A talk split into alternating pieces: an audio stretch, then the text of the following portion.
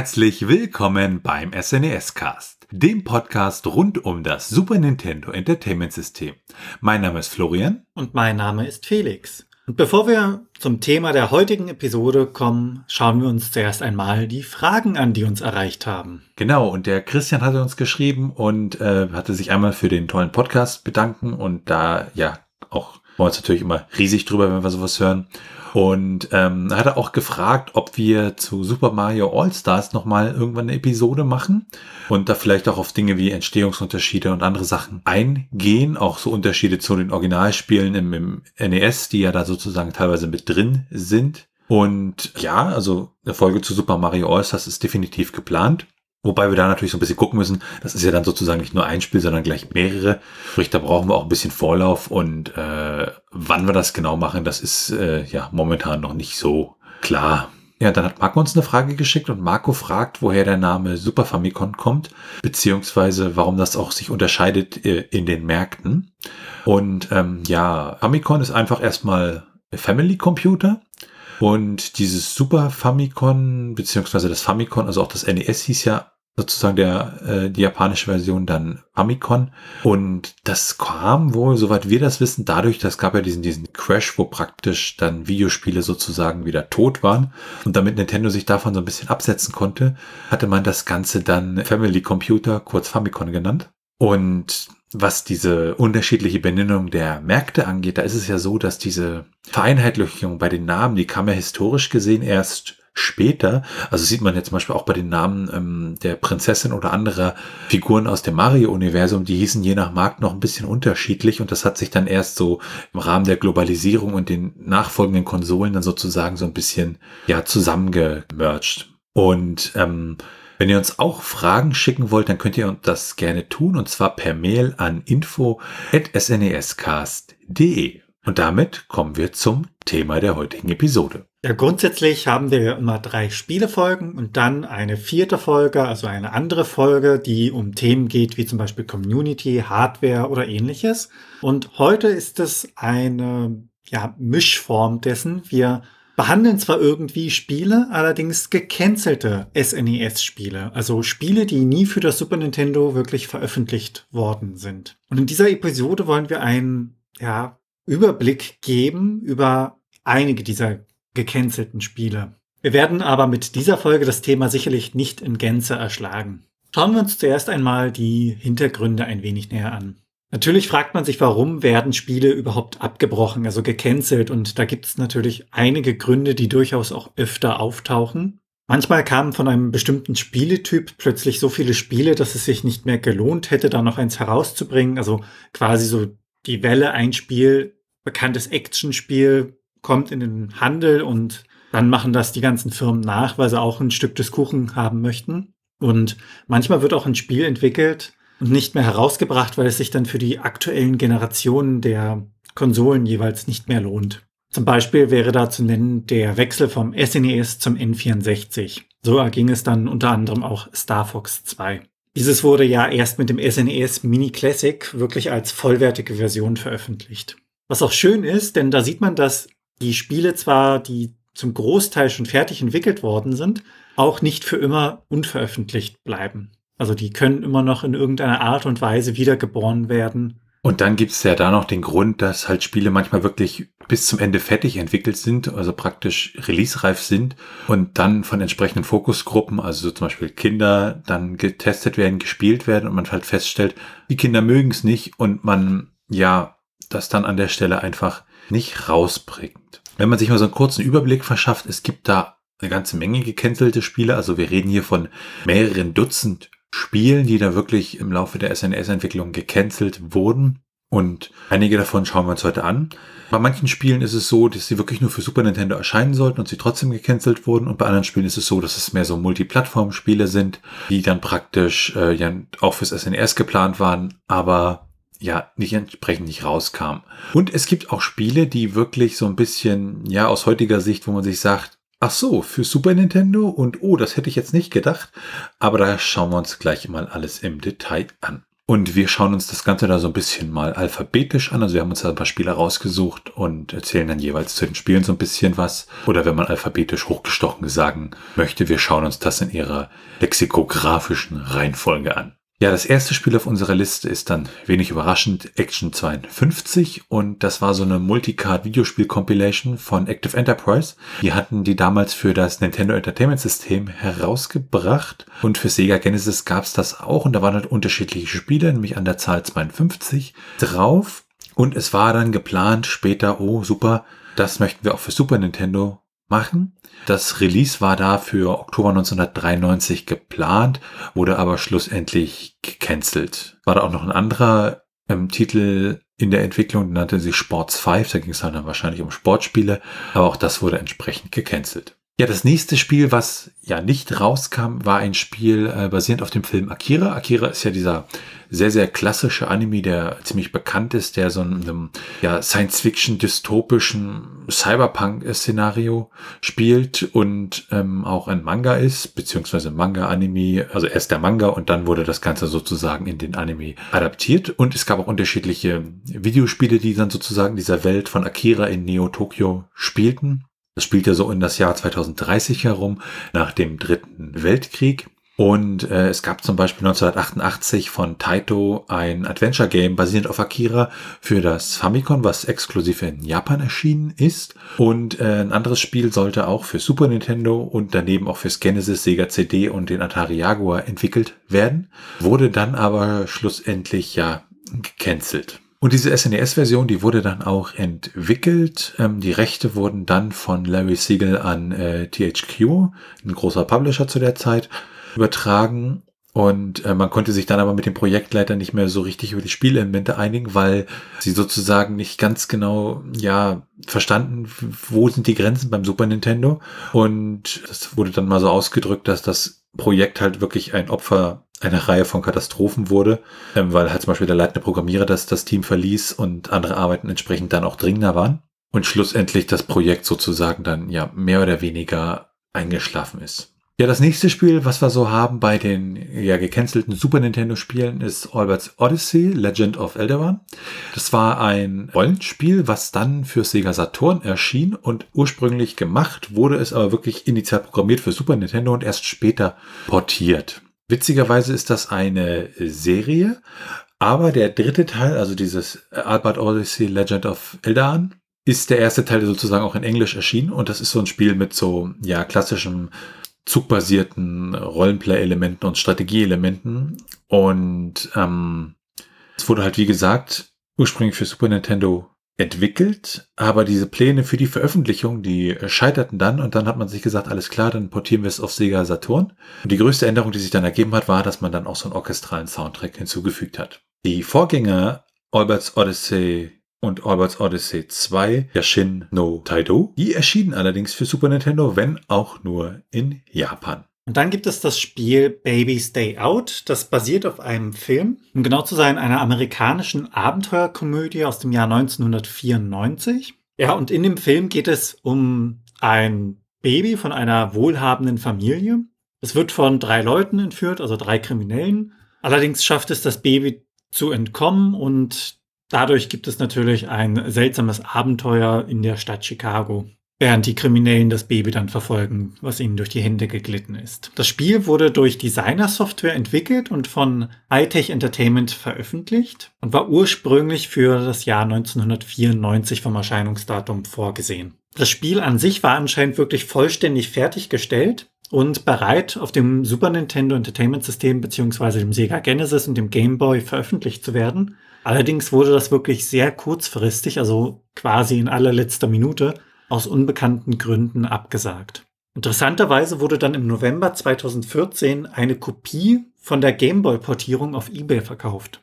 Prototypen von der Genesis bzw. auch der Gameboy-Version konnte man zwar auch finden, allerdings von der SNES-Version gibt es bisher keinerlei Prototypen oder endgültige Versionen, die in irgendeiner Art und Weise bekannt sind. Ja, dann gehen wir zum nächsten Spiel weiter, und zwar Brutal Sports Football.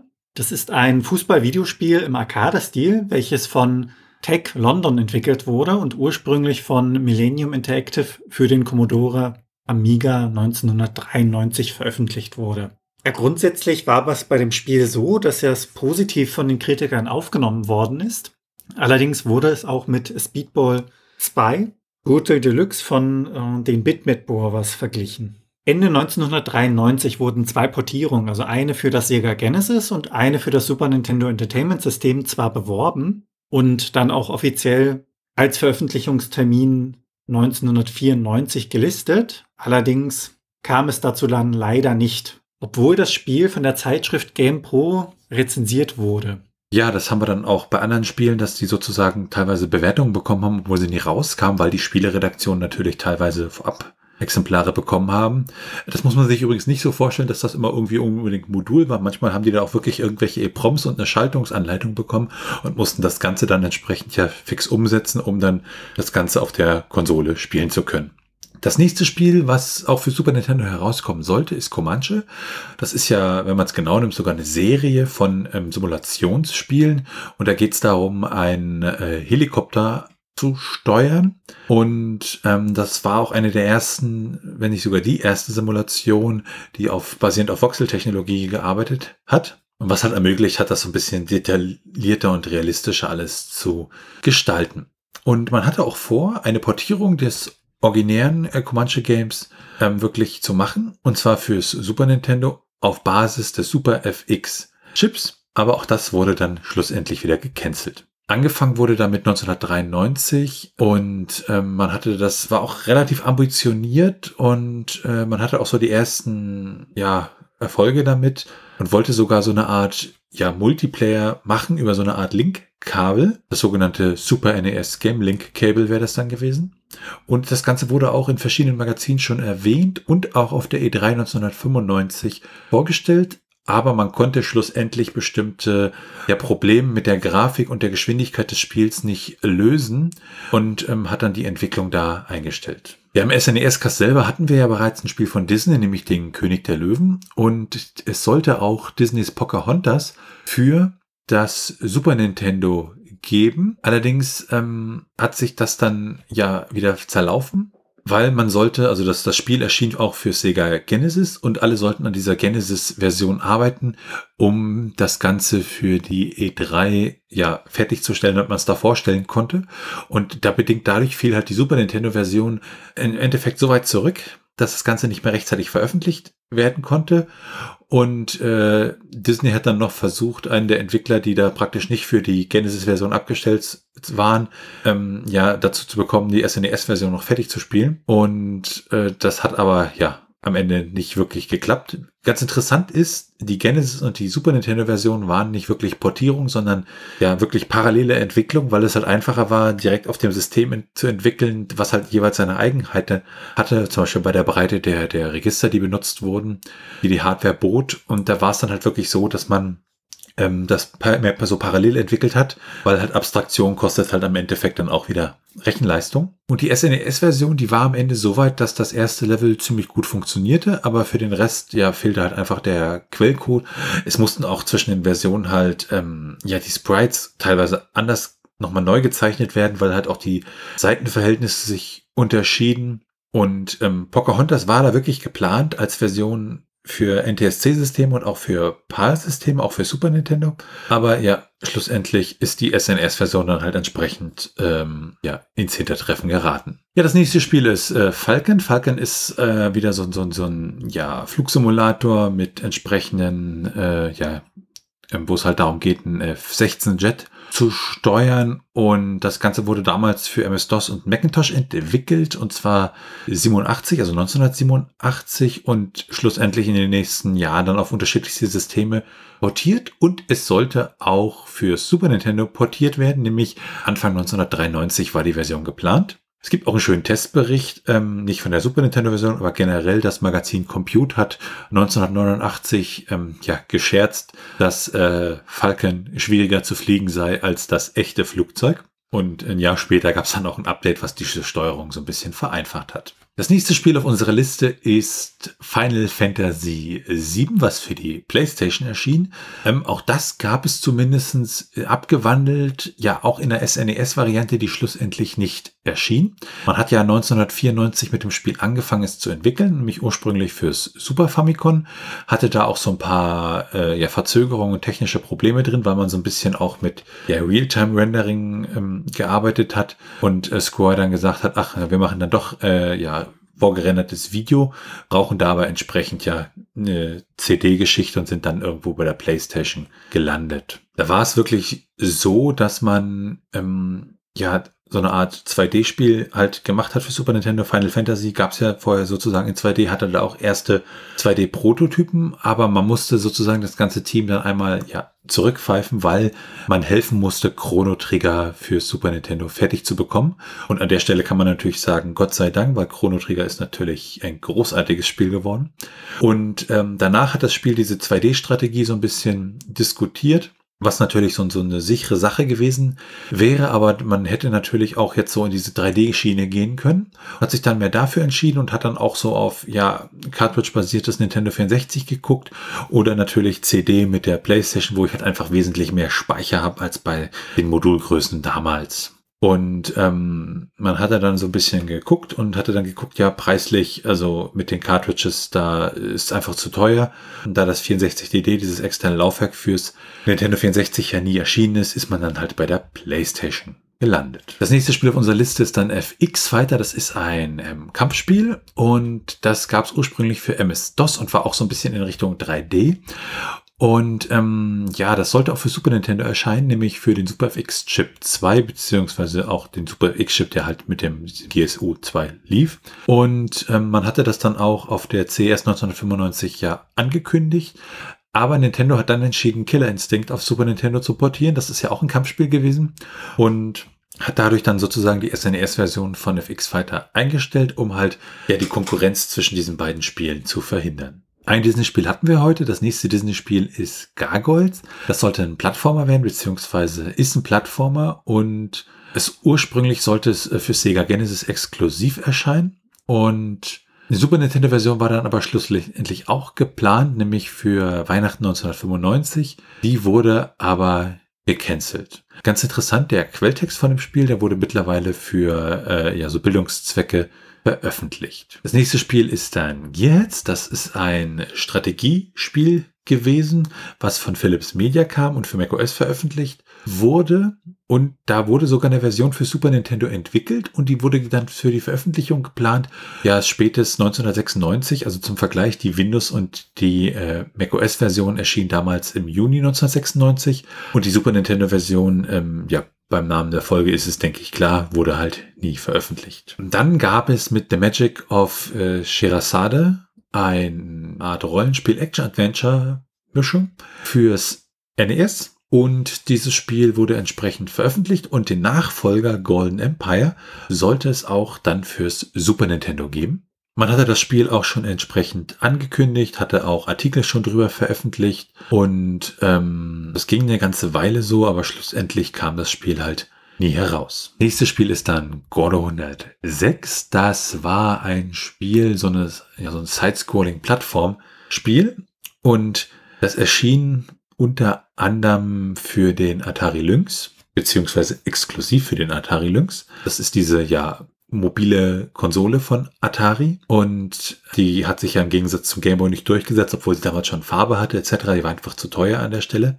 Und man wollte dann sozusagen ein Remake von Gordo 106 für Super Nintendo machen. Das wurde von Atomic Games entwickelt und sollte dann von äh, DTMC gepublished werden. Aber die Firma ging dann halt, beziehungsweise der Publisher ging dann halt Konkurs und dann hatte sich das Ganze irgendwie erledigt. Dann gibt es das Spiel Impossible Mission 2025. Impossible Mission war ja so ein altes Spiel, was es unter anderem auf dem Commodore 64 gab, auf dem Amiga. Und das war dann sozusagen als äh, ja, Remake gedacht. Ja, und dieses Remake wurde dann auch ursprünglich entwickelt für Super Nintendo und das Genesis. Und ähm, die Super Nintendo-Version wurde für 1994 angekündigt. Und ja, die Super Nintendo und auch die Genesis-Version erschienen nicht. Stattdessen hat man das Ganze dann für den Amiga herausgebracht. Weil Das Problem hier war, dass man äh, die Firma Microprose, die das entwickelt hat, hat äh, ja eine Weile gebraucht, um sozusagen in diesen ganzen Konsolenbereich einzusteigen. Und man konnte sich jetzt nicht einfach größere Mengen Cartridges bestellen. Natürlich konnte man das, aber äh, das war halt irgendwo ein Kostenrisiko, was man dann an der Stelle nicht ähm, ja eingehen wollte. In der Nintendo Power gab es dann auch eine Rezension, wo halt darauf eingegangen wurde, dass ja die Super NES-Version dann wohl eine ausgefeiltere Grafik und flüssigere Spielsteuerung geboten hätte. Das nächste Spiel auf unserer Liste ist In der Hand. Das ist ein ähm, Scrolling-Shooter. Und das wurde ursprünglich 1993 als Arcade Machine auf einem IBM M92-Board veröffentlicht und dann ja auf Sega Saturn und PlayStation portiert und sollte, beziehungsweise wurde sogar auf Super Nintendo portiert. Das wurde nämlich auf der CS 1994 in einem spielbaren Status gezeigt, aber schlussendlich nie released. Dann haben wir Jelly Boy. Jelly Boy, ja, da spielt man so eine kleine Gelee-Bohne. Und das gab's auch fürs Super Nintendo. Den ersten Teil und der zweite Teil sollte auch für Super Nintendo erscheinen. Hat's aber schlussendlich nicht geschafft. Dann kommen wir zu Killer Instinct 2, einem Kampf-Videospiel entwickelt von Rare und von Midway dann für die Spielhallen wirklich hergestellt als physischer Arcade-Automat. Es sollte eine modifizierte Version von Killer Instinct 2 geben mit dem Namen Killer Instinct Gold.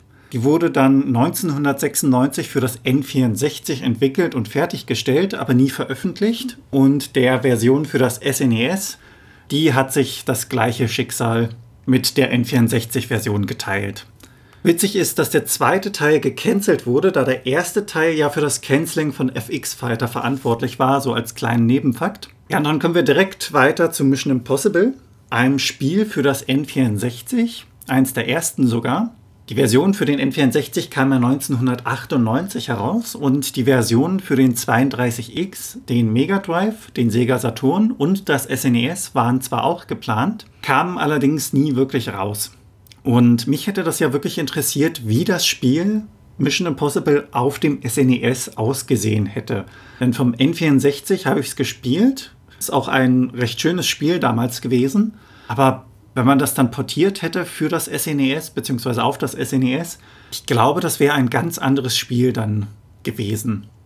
Ein weiteres leider nicht erschienenes Spiel ist Pelé. Das wurde 1993 von Radical Entertainment entwickelt und von Accolade veröffentlicht, allerdings nur für den Sega Genesis. Und das Spielprinzip basiert auf dem Vereinsfußball an sich. Interessant dabei ist, dass der ehemalige brasilianische Fußballspieler Pelé, nachdem das Spiel auch benannt worden ist, das Spiel unterstützt hat und auch zu dessen Design beitrug. Das Spiel wurde dann auf der Consumer Electronics Show im Sommer 1993 vorgeführt und wenige Monate später, im Dezember 1993, erschien es dann in Nordamerika auf dem Sega Genesis. Geplant war die SNES-Version dann für März 1994 diese wurde von GameFan auch rezensiert, allerdings das Spiel an sich wurde nie veröffentlicht. Ein kleiner interessanter Nebenfakt ist auch, dass eine Version für Australien geplant war, aber Ozisoft war angeblich von der Qualität des Spiels nicht beeindruckt und hat es deshalb gecancelt. Das nächste Spiel, was für Super Nintendo hätte rauskommen können, war Project Dream. Und bei Project Dream handelte es sich um den Codenamen für das Rollenspiel, was später sozusagen die Basis für Banjo-Kazooie fürs Nintendo 64 darstellte. Entwickelt wurde das Ganze von Rare und ähm, es ging da halt um einen Jungen, der hieß Edison und der hatte irgendwie Probleme mit Piraten. Und in dieser ja, SNES-Version von Dream wurde dann perspektivisch auch mit so einer isometrischen Perspektive und das sah alles so ein bisschen nach Feenland aus gearbeitet. Und sie haben dann bei diesem Dream-Spiel auch die Technologie von äh, Donkey Kong's Country benutzt, also diese Grafiktechnologie, die sie da auch in Zusammenarbeit mit den äh, Silicon Graphics Workstations und den ganzen 3D-Renderer da hatten. Und äh, während der Entwicklung hat man halt festgestellt, oh, das Ganze wird irgendwie zu groß für eine SNES-Cartridge. Und ähm, ja, mit dem Nintendo 64 ist dieses, es waren die Silicon Graphics Workstations da irgendwie, was sie da hatten an Technologie, auch obsolet an der Stelle. Und dann hat man halt entschlossen, alles klar, dann gehen wir halt aufs Nintendo 64 und damit ist das Ganze dann ja für Super Nintendo leider gestorben. Das nächste Spiel auf unserer Liste ist Paxi. Das ist ein äh, so ein Puzzle-Plattformer 1993 und den gab es unter anderem für Sega Mega Drive. Und es sollte auch eine Version für Super Nintendo entwickelt werden. Allerdings hat man das dann relativ schnell dann auch begraben, weil die Genesis-Version sich doch ziemlich schlecht äh, ja, verkauft hat und man dann entsprechend dann keine SNES-Version noch hinterher werfen wollte. Aber der Bild sozusagen vom Spiel, der war eigentlich fertig. Auch wieder so ein bisschen traurig an der Stelle. Das nächste Spiel ist Punky Skunk. Und Punky Skunk wurde zuerst mal vorgestellt für Super Nintendo unter seinem japanischen Titel, das hieß damals Coolie Skunk und wurde halt 1995 auf unterschiedlichen äh, Messen beziehungsweise Shows vorgestellt. Und auch gab es auch in unterschiedlichen japanischen Magazinen. Allerdings äh, hat man das dann nicht äh, fertig released, aber es gab über den ähm, Satellaview-Dienst mal eine spielbare Demo, die man veröffentlicht hat und diese Demo, die ist auch mittlerweile im Internet aufgetaucht. Ja, dann gibt es noch das Spiel Quick the Thunder Rabbit. Es ist ein Side-Scrolling-Plattform-Videospiel, das von Styvox für Titus France entwickelt wurde. Und es sollte 1994 für den Amiga bzw. den Amiga CD32 rauskommen. Die geplante SNES-Portierung wurde allerdings abgesagt und man findet noch Videos von den Prototypen im Internet und die sehen, wie ich finde, schon recht gut aus. Also sehr schade, dass dieses Spiel nicht umgesetzt worden ist, beziehungsweise in der Entwicklung gecancelt wurde. Das nächste Spiel unserer Liste ist dann Sid Meier's Railroad Tycoon. Das ist ja eine Wirtschaftssimulation und war der erste Teil der Railroad Tycoon Serie und auch eine Portierung für Super Nintendo war 1994 geplant. Es gab da zum Beispiel in der März-Ausgabe der Nintendo Power bereits entsprechende Screenshots. Allerdings gab es dann leider keine veröffentlichte Version für das Super Nintendo. Ein offizieller Grund wurde dafür nicht genannt. Es könnte daran liegen, dass es an der DOS-Version lag oder dass die geplante Veröffentlichung für die PlayStation das irgendwie dann ja da einen Strich durch die Rechnung gemacht hat. Für Sega Mega Drive sollte es auch eine Portierung geben von Railroad Tycoon, die hat auch nie das Licht der Welt erblickt. Ja, dann haben wir Rayman auf unserer Liste. Das ist ja von einem französischen Designer produziert worden für ein Atari ST und das wurde dann übernommen von äh, Frédéric Houdet. Und ähm, der hatte das dann, wollte das dann für Super NES CD-ROM ja sozusagen portiert, aber ja, die, die Hardware gab's halt nicht, weil und auf, auf Cartridge wollte man das nicht machen, auch wieder Speichergröße da. Das Problem und damit ist das Spiel für Super Nintendo an der Stelle dann auch gestorben. Ja, was dann noch eine große Überraschung war, dass auch Resident Evil sozusagen ursprünglich äh, ein Super Nintendo-Spiel werden sollte. Und ähm, auch sozusagen ein, ein Nachfolger, äh, der Produzent von Resident Evil war ja Tokura Fujiwara. Und ähm, sozusagen eine Art, äh, ja, Remake sollte Resident Evil werden von seinem früheren Horrorspiel Sweet Home, was damals veröffentlicht wurde. Beziehungsweise auch so eine Art spiritueller Nachfolger. Also ob es dann wirklich an die Story von Sweet Home anschließt, äh, ist mal dahingestellt an der Stelle. Und ähm, ja, als dann die PlayStation rauskam, äh, Ende 1994, hatte er dann auch relativ schnell Zugriff bekommen auf die ganzen Entwicklungsgeschichten und das Management bei Capcom hat dann gesagt, na dann nutzen wir lieber diese neue Konsolengeneration Power und machen das damit. Ja, und der Rest ist, wie man dann so schön sagt, Geschichte. Dann haben wir noch äh, Road Rash, das ist ein Racing-Spiel von 1991 gewesen von Electronic Arts und zwar für das Sega Genesis. Das sollte dann auch auf unterschiedliche Systeme portiert werden und THQ hat dann auch gesagt, sie möchten eine Super Nintendo Version für Weihnachten 1996 releasen. Allerdings, ja, äh, dazu kam es dann am Ende nie. Ein weiteres Spiel, was wir dann noch haben, sind die Rocket Knight Adventures. Das ist so ein Side-Scroller-Plattformer aus dem Jahr 1993 und das wurde von Konami für Sega Mega Drive entwickelt und veröffentlicht. Und das Spiel wurde ja von äh, Nobuya Nakasato entwickelt. Der hat auch die Contra-Spiele entwickelt, also das, was wir hier bei uns unter Probotector kennen. Und ähm, ja, die Handlung ist da auch ein bisschen abgedreht. Da geht es um einen Opossum-Ritter mit einem Raketenrucksack und einem Schwert, was Energiegeschoss abfeuern kann. Und da war auch eine SNES-Version geplant, aber die wurde leider nie veröffentlicht und der Grund dafür, der ist zumindest öffentlich nicht bekannt. Mit The Shadow gab es dann ein Videospiel, was äh, basierend auf einem Film von Universal mit dem gleichen Namen rauskommen sollte. Und das Release war für 1994 geplant. Aber nachdem dieser Film sozusagen ja nicht so gut abschnitt, war die bis dahin entwickelte SNES-Version des Spiels äh, wollte man die dann auch nicht mehr ja, veröffentlichen. Es gibt da auch ein Rating für. Die Zeitschrift Next Generation hat da zwei von fünf Sternen vergeben an der Stelle. Dann gibt es ein weiteres Plattformerspiel, nämlich äh, Socks the Cat Rocks the Hill. Das ist auch wieder so ein Plattformspiel und das wurde entwickelt von Realtime Associates fürs Super Nintendo. Und ähm, in dem Spiel geht's halt um die Katze von Präsident Clinton. Und das Spiel war auch wirklich so weit fertig entwickelt, dass es eigentlich komplett war und es, die Magazine haben auch schon Review-Kopien bekommen. Und ähm, mittlerweile gibt's da auch so ein paar Prototypen ROMs, die auch das Licht der Welt erblickt haben an der Stelle. Aber ja, richtig veröffentlicht wurde es dann auch nie. Als nächstes Spiel, was es auch nicht auf Super Nintendo geschafft hat, war Spellcraft. Das ist ein Strategiespiel, was 1992 von Esquiware für MS-DOS veröffentlicht wurde. Und das war dann auch trotzdem wieder schon so weit entwickelt, dass es da auch Bewertungen gab. Also die Electronic Gaming Monthly hat damals sechs von zehn Punkten vergeben und das gesagt, dass äh, RPG-Fans sich das Ding unbedingt angucken sollten. Aber leider wurde das Ganze ja nicht veröffentlicht. Und dann gibt es noch das Spiel Sound Fantasy. Ja, da muss man ein klein wenig kurz ausholen, denn es gibt einen Designer namens Toshio Iwai und der hat durch seine früheren interaktiven Kunstinstallationen mit dem Titel Music Insects eine Inspiration bekommen, ein Spiel zu machen, beziehungsweise ein Freund von ihm trat dann auf ihn zu 1993 und wollte dieses Konzept von Music Insects als Videospiel bei Nintendo veröffentlichen und entwickeln. Das fertige Produkt wurde zwar nie von Nintendo wirklich veröffentlicht, aber die Schlüsselelemente des Spiels wurden später in dem PC-Spiel SimTunes von Maxis aus dem Jahr 1996 eingebunden und weiterentwickelt. Ja, und während seiner Entwicklung, also während der Entwicklung des Spiels von 1993 bis 1994, wurde es in mehreren Fachzeitschriften unter dem Namen Sound Factory vorgestellt.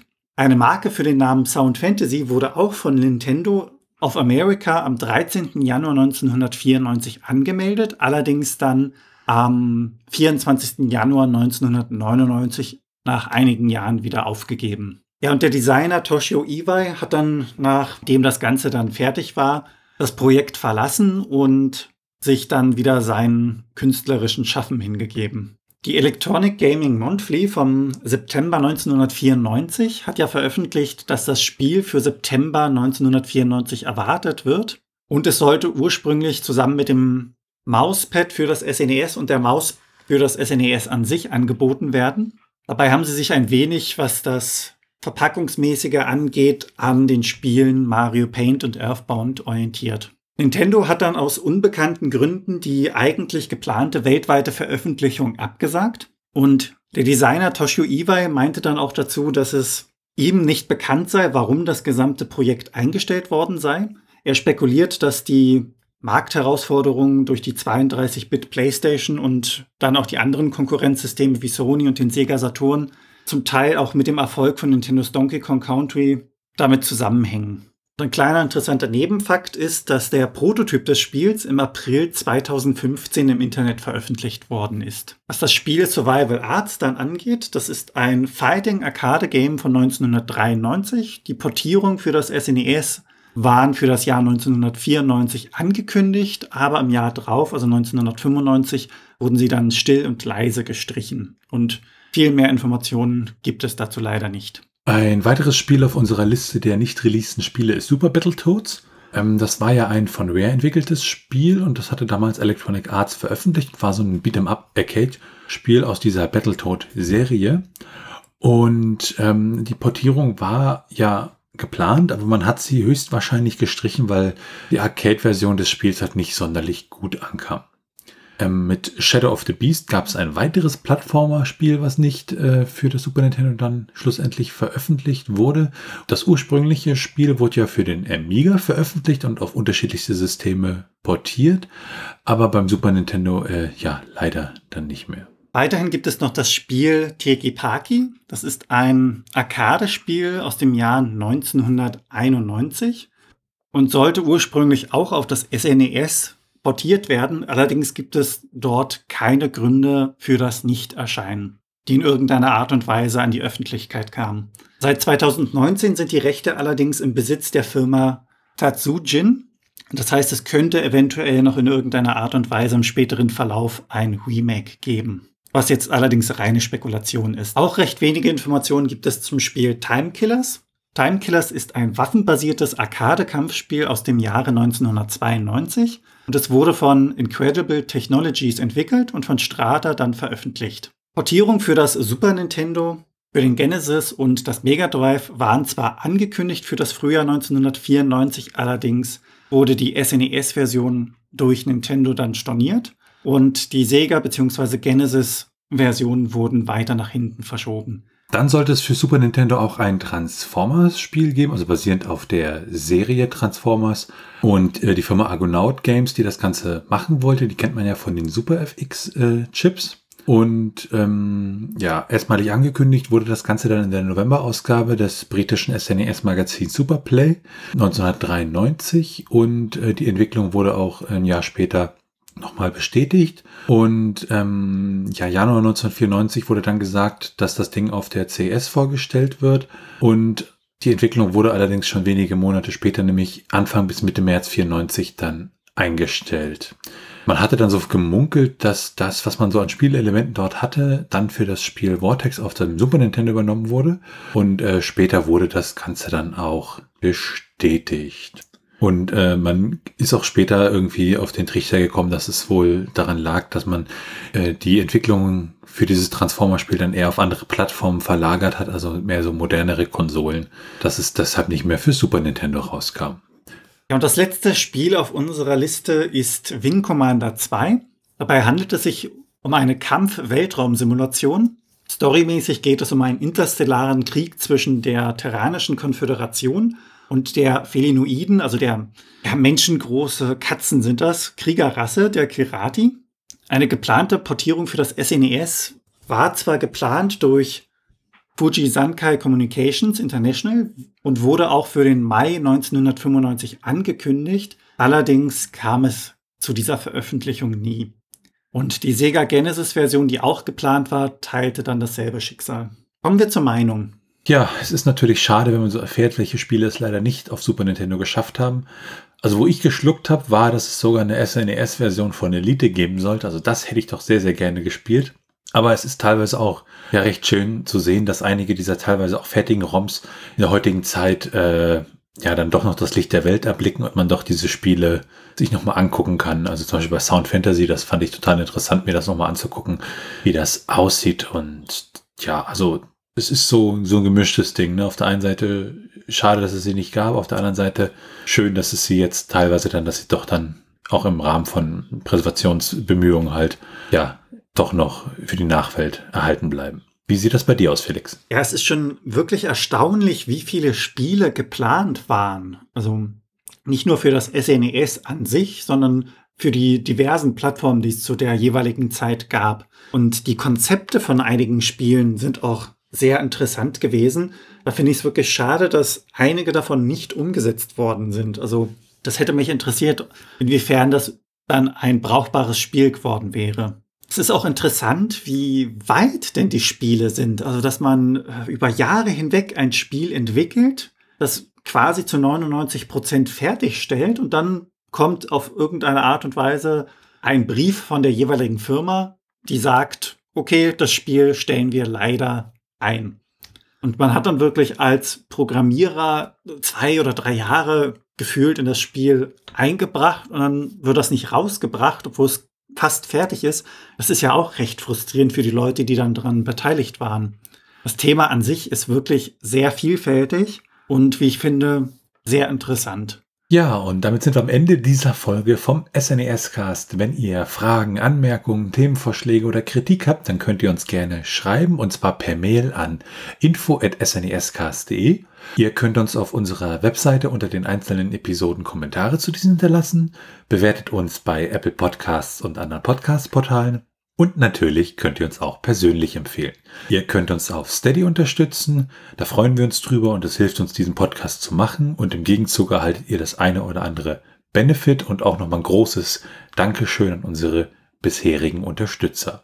Alles weitere dazu und rund um den Podcast, wie zum Beispiel den Link zu unserem Community Hub, zu unserem Discord-Server oder zu unseren Social-Media-Präsenzen auf Twitter und Mastodon, findet ihr unter snescast.de. Tschüssi. Ciao.